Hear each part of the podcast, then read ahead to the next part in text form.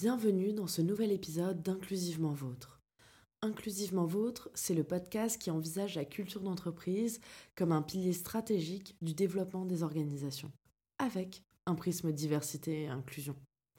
Je m'appelle Laura Driancourt et je suis l'hôte de ce podcast créé et produit par Projet Adelphité, l'agence de conseil et stratégie en diversité et inclusion qui propose une approche multidimensionnelle pour mettre ce sujet au cœur de la performance des organisations. Bonne écoute Épisode 18 Michael Newton Accorder le même droit à l'erreur pour favoriser l'inclusion. Ceci est la troisième partie de notre échange avec Michael Newton, responsable RSE chez Ubisoft. Dans les deux premières parties, nous avons discuté de la construction de l'expérience employée sur le modèle des jeux vidéo, puis du rôle fondamental du dialogue dans le management et l'inclusion. Nous clôturons notre discussion sur le droit à l'erreur comme indicateur du niveau d'inclusion. Cela nous permet d'aborder la posture du pourquoi pas pour évoluer et offrir plus d'opportunités aux équipes, mais aussi de la création de nouvelles représentations. Pour les personnes blanches qui écoutent l'épisode, qu'est-ce qu'on peut faire justement pour que toi, tu aurais moins à faire tout ce travail, tout ce jeu de rôle? Qu'est-ce qui pourrait être fait au jour le jour pour faciliter l'inclusion? Typiquement, toi, qu'est-ce qui te viendrait à l'esprit pour que nous, on fasse notre part aussi, en fait? C'est pas normal que ce soit toujours les personnes racisées qui fassent tout le boulot et qui soient toujours dans cette démarche de rendre les situations, entre guillemets, plus faciles pour nous, en fait. J'apprécie beaucoup les personnes qui viennent me voir en disant j'ai lu, vu ou entendu ce fait divers, viens, on en parle et de pas partir sur des phrases toutes faites du prêt à penser qui est que la majorité ou sur les réseaux sociaux on dit ceci et donc j'adopte cela et je suis dogmatique, je ne changerai pas. Donc je préfère une personne qui dise voilà, une personne qui était venue me voir en disant voilà par rapport à tel personnage de film, je t'ai vu réagir sur les réseaux sociaux, on parlait de la petite sirène qui est aujourd'hui représentée par une personne noire dans le prochain Disney. Effectivement, elle avait tendance à dire bah non, c'est pas ok que Ariel la petite sirène soit noire parce que je l'ai connue dans le film de Disney blanche. Et donc, elle ne comprenait pas que moi, ça me vexait ou en tout cas, ça me contrariait que des personnes pensent ça, parce que pour moi, ça reste une fictive. On doit pouvoir se dire, bah, si demain, euh, un personnage anthropomorphe, tu dois jouer euh, Ariel la petite sirène et que c'est un chat sirène, et eh ben c'est OK, en fait. On reste dans l'imaginaire. Et donc, on a eu ce débat-là avec cette personne qui comprenait que, bah, en fait, euh, tout simplement, le fait que cette représentation d'Ariel en tant que noire, qu'il y a une actrice derrière, une comédienne, qu'elle-même a donné le meilleur de son travail, le fait que tout le monde des réseaux sociaux s'acharne contre elle, eh bien, il y a la personne, il y a la professionnelle, l'artiste, qui se dit mince, elle peut rentrer dans le syndrome de l'imposteur. Et ça, tu peux faire une transposition très facile dans le boulot. Lorsque typiquement on te dit que ton travail est mal fait ou du moins il aurait pu être mieux fait et qu'on t'explique pas pourquoi, ben, tu peux te remettre en question. Et ça, voilà, que les personnes viennent en discuter, débattre de tous ces sujets-là avec moi, j'apprécie énormément parce que ça veut dire qu'on construit le meilleur avenir possible pour demain et que la personne grandit de son côté. Comme moi, je grandis aussi en comprenant que aujourd'hui, ben, parler de ces choses-là, eh bien, tout le monde n'est pas au fait de toutes les sensibilités moi-même, c'est quelque chose sur lequel je travaille. Les personnes autour de moi, je suis pas parfait, hein. c'est de faire moi-même mes propres formations, de discuter aussi, de poser des questions aux autres afin de mieux comprendre les personnes qui sont pas des communautés d'où je viens. Et de se dire bah, que c'est OK, qu'on s'accepte mutuellement. Et j'adore m'entourer de personnes qui ne pensent pas comme moi. C'est des débats que j'ai régulièrement avec euh, mes amis. M'entourer avec des personnes qui pensent exactement comme moi, ça m'ennuie en fait. J'ai envie d'être stimulé intellectuellement, j'ai envie de comprendre les passions des autres et les intérêts des autres. Et ne pas forcément rentrer euh, absolument dans leur boucle, mais de mieux les comprendre, tout simplement. Je préciserai juste pour les gens qui nous écoutent, donc ça c'est la position de Michael. Il y a des personnes pour qui c'est pas du tout ok de venir tout le temps les voir avec des faits divers. Donc assurez-vous d'avoir l'accord en amont de la personne et de pas vous braquer aussi si la personne vous dit écoute, j'ai pas du tout la tête à ça, dans le cadre professionnel, j'ai pas envie de rentrer dans ces conversations. Michael, c'est sa position et c'est pas la position nécessairement de tout le monde. Donc je pense que c'est important de prendre en compte aussi la diversité des expériences et des positionnements des personnes racisées en l'occurrence, mais des différentes catégories sociales. Michael représente pas toutes les personnes noires. Absolument, il n'y a pas de recette magique là-dessus et c'est vrai que je fais preuve d'ouverture par défaut, mais il se peut que parfois j'ai pas envie, tout simplement où je sens que j'ai pas forcément le temps là tout de suite. Voilà, il faut pas que les gens se sentent obligés tout de suite de se justifier ou d'avoir la bonne position. En tout cas, c'est super important de ces sensibilités-là et de poser la question de savoir justement si la personne est à même de vouloir répondre ou non. Et le non, ça doit pouvoir être OK. Exactement et ne pas se braquer parce qu'on a reçu un non et je pense qu'en tant que société, on a beaucoup de progrès à faire sur accepter le non. On n'est pas encore très doué là-dessus et ça fait partie, bah, de toute la notion de consentement et parfois on n'a juste pas envie de rentrer dans des conversations et c'est important que les gens ne se braquent pas parce qu'on a dit en fait non et le non, comme tu dis, doit se suffire à lui-même, doit pas avoir à justifier sur un non. On a un peu dévié des pratiques managériales. Là, on parlait de ce que tu aimerais voir euh, disparaître. Qu'est-ce que tu aimerais voir davantage, à contrario, en termes de pratiques managériales? Alors moi, j'aimerais pouvoir voir plus de décisions prises qui soient issues de la simple envie d'une personne, c'est-à-dire euh, une personne a envie de travailler sur un sujet en particulier, de pouvoir lui dire, OK, j'ai pas forcément tout compris à ce que tu veux, je sens que tu as une énergie, que tu es convaincu de ce que tu aimerais faire, je te fais confiance. Voilà, de dire je te fais confiance et de se dire qu'on n'est pas obligé de tout comprendre en, face en fait. Autrement dit, dans ce monde, on est toujours dans l'idée de tout le monde doit être d'accord avant de prendre une décision. Je pense que c'est hyper important de considérer l'autre à l'aune de ses envies, parfois personnelles. Je crois beaucoup à l'idée d'une conviction personnelle. Voilà, je crois en, ce changement-là. Il n'est pas très risqué de le tenter. Alors, bah, tu sais quoi, je te fais confiance, vas-y et tente. Et si ça marche pas, voilà, c'est pas euh, quelque chose où c'est quelque chose de risqué, ben, allons-y. Et puis, si on se plante, c'est pas grave. Voilà, de dire qu'on a le droit de se planter, je pense que c'est vraiment très, très important. C'est super intéressant et c'est vrai qu'il y a cette discussion qui s'est beaucoup ouverte sur le droit à l'échec. En France, on n'est pas très doué pour ça. Les États-Unis ont plus de talent sur l'échec. En France, on a un peu l'idée de on doit réussir du premier coup. J'ai l'impression que c'est en train de bouger, notamment dans les startups. Et j'ai l'impression qu'il y a des grandes structures qui appliquent aussi un peu plus cette idée, même si c'est pas toujours évident dans les cultures d'entreprise, justement. C'est pas toujours dans l'ADN. Et du coup, de faire euh, évoluer tout ça.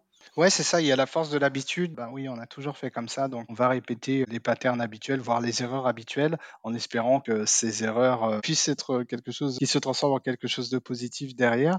Ben, je crois beaucoup euh, justement, et c'est pour ça que je parle beaucoup des jeunes générations, euh, c'est-à-dire que moi je suis pas omniscient, j'aime pas forcément euh, toutes les choses sur Terre, et que certaines personnes arrivent avec de nouvelles idées basées sur de nouvelles euh, connaissances qu'elle a envie de tenter parce que euh, voilà, elle a un savoir que je ne connais pas. À titre expérimental, ben, ça m'intéresse de voir où ça l'amène, où ça nous mène parfois tous et toutes. Et c'est OK si ça nous amène vers quelque chose euh, qui va pouvoir être vertueux pour la personne avant tout, et puis euh, par extension pour euh, toute une structure.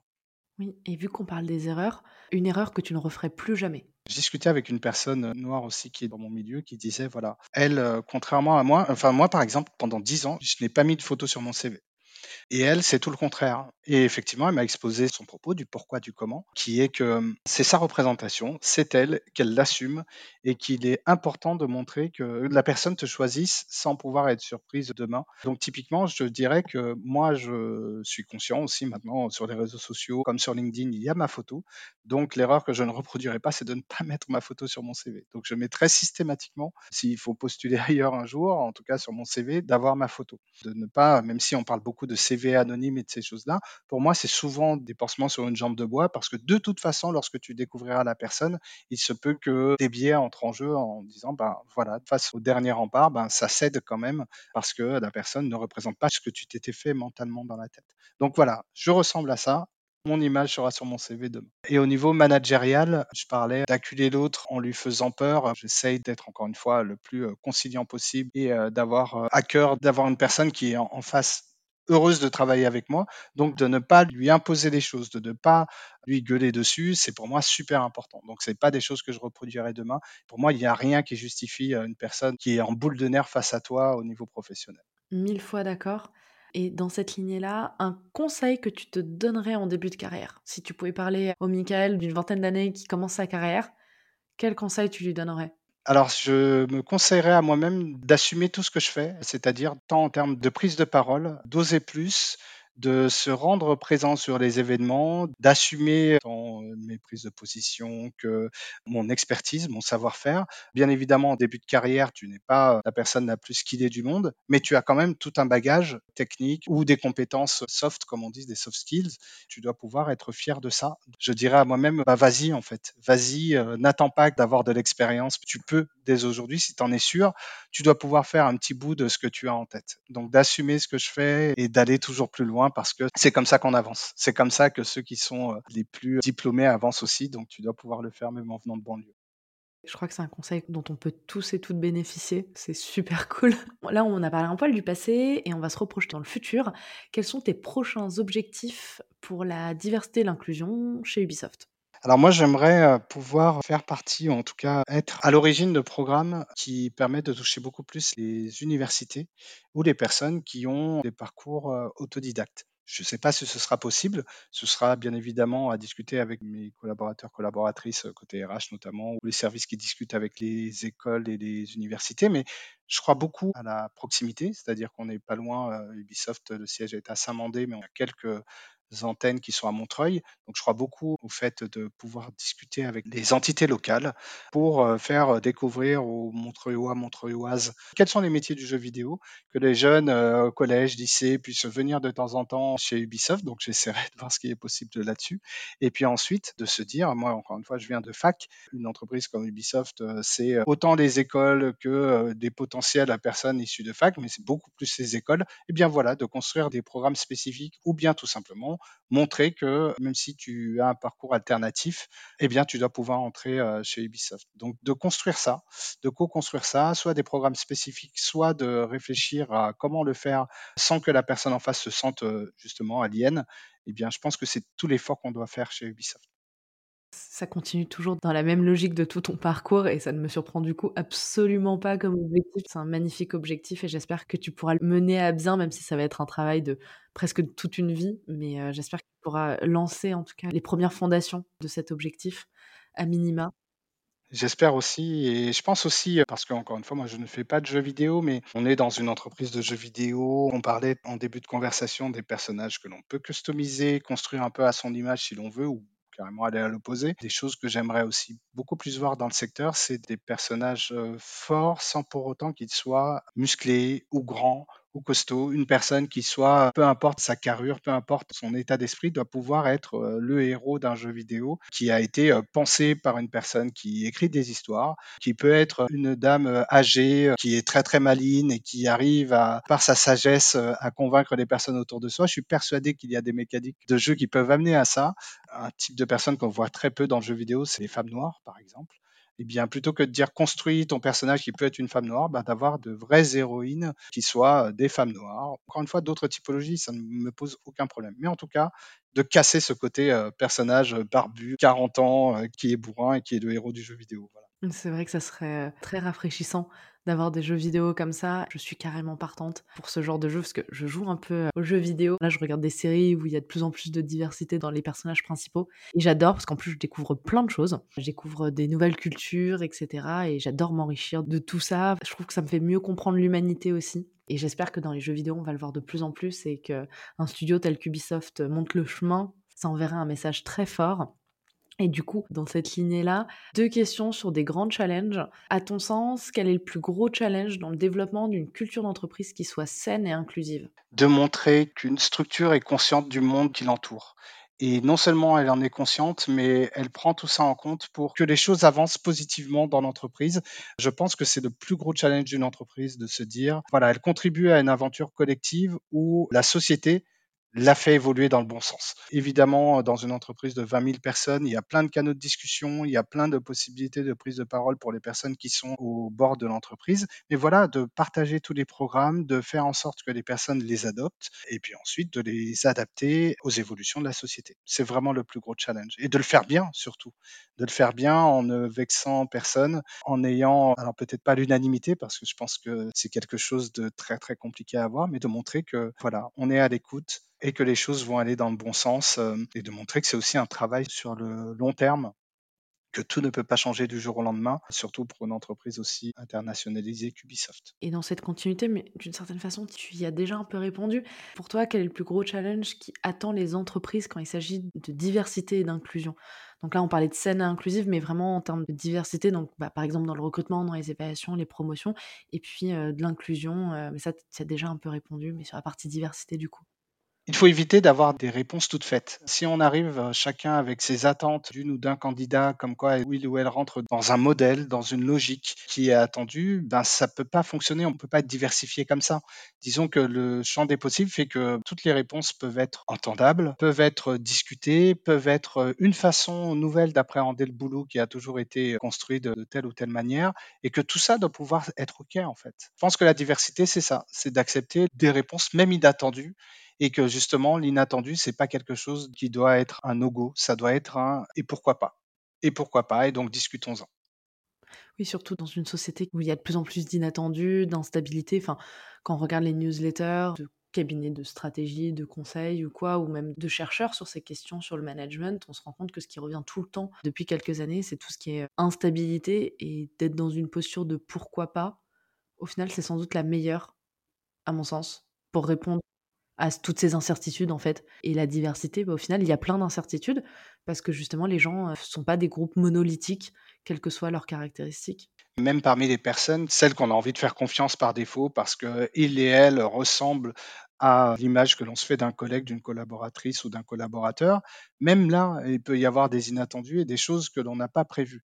La société fait qu'on est plus tolérant envers ces personnes-là que des personnes qui sont souvent considérées comme marginales, alors qu'il faudrait pouvoir le tolérer des deux côtés. Et c'est encore une fois plus facile à dire qu'à faire. Mais je pense toujours dans cette notion du droit à l'erreur, eh bien, c'est important que la personne ne se sente pas plus fautive que celle qui est ce qu'il est, qui a les diplômes qu'il faut.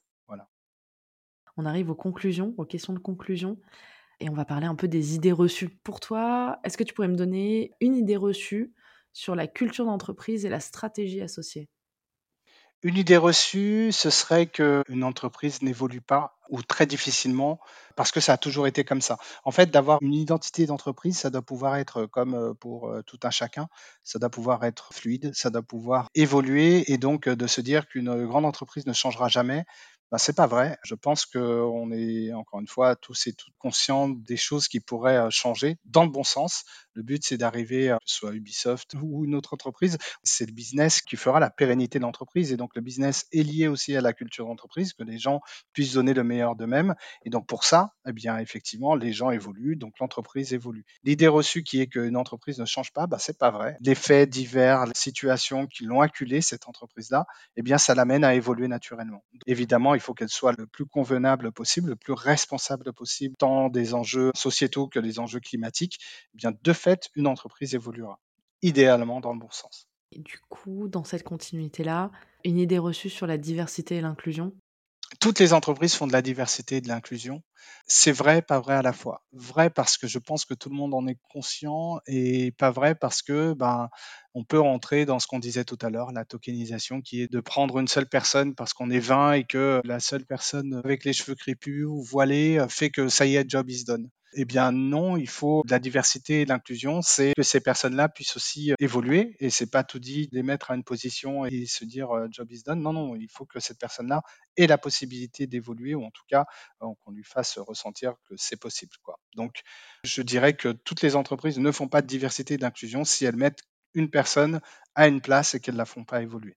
Comme on dit beaucoup chez Projet Adelphité, la diversité et inclusion, c'est indissociable. Faire de la diversité sans avoir d'inclusion, ça ne sert absolument à rien et autant de rien faire si c'est pour en arriver là.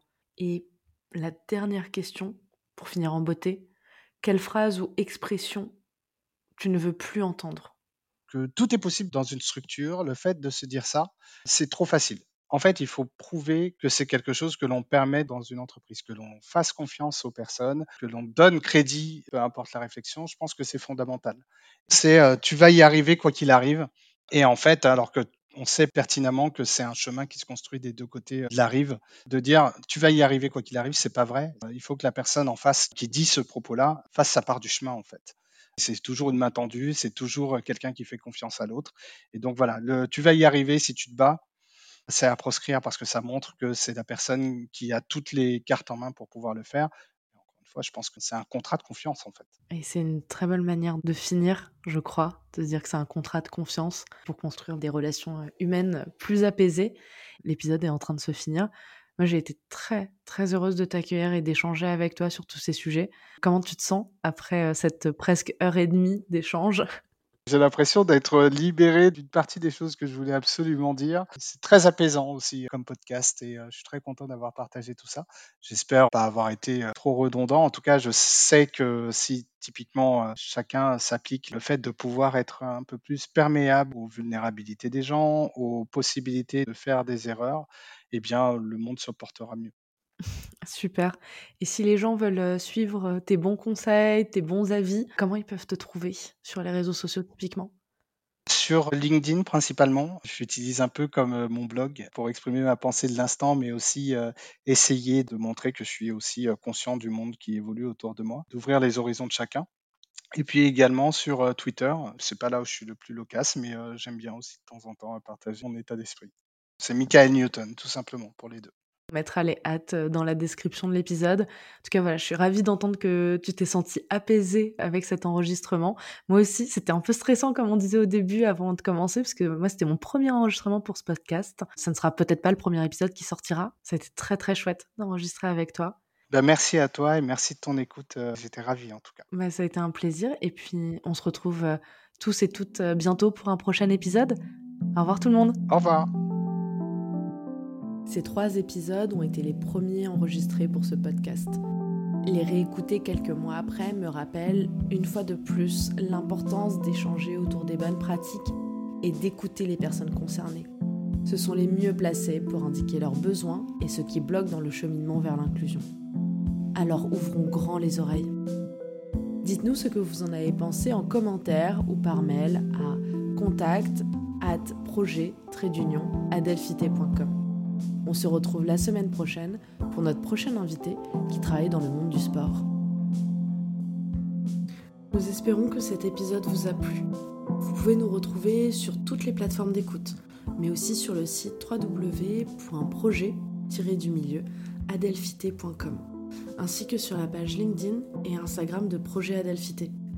Tous vos likes, partages, commentaires sur toutes les plateformes d'écoute ainsi que vos 5 étoiles sur Apple Podcast soutiennent notre travail. À très bientôt pour un nouvel épisode d'Inclusivement Vôtre.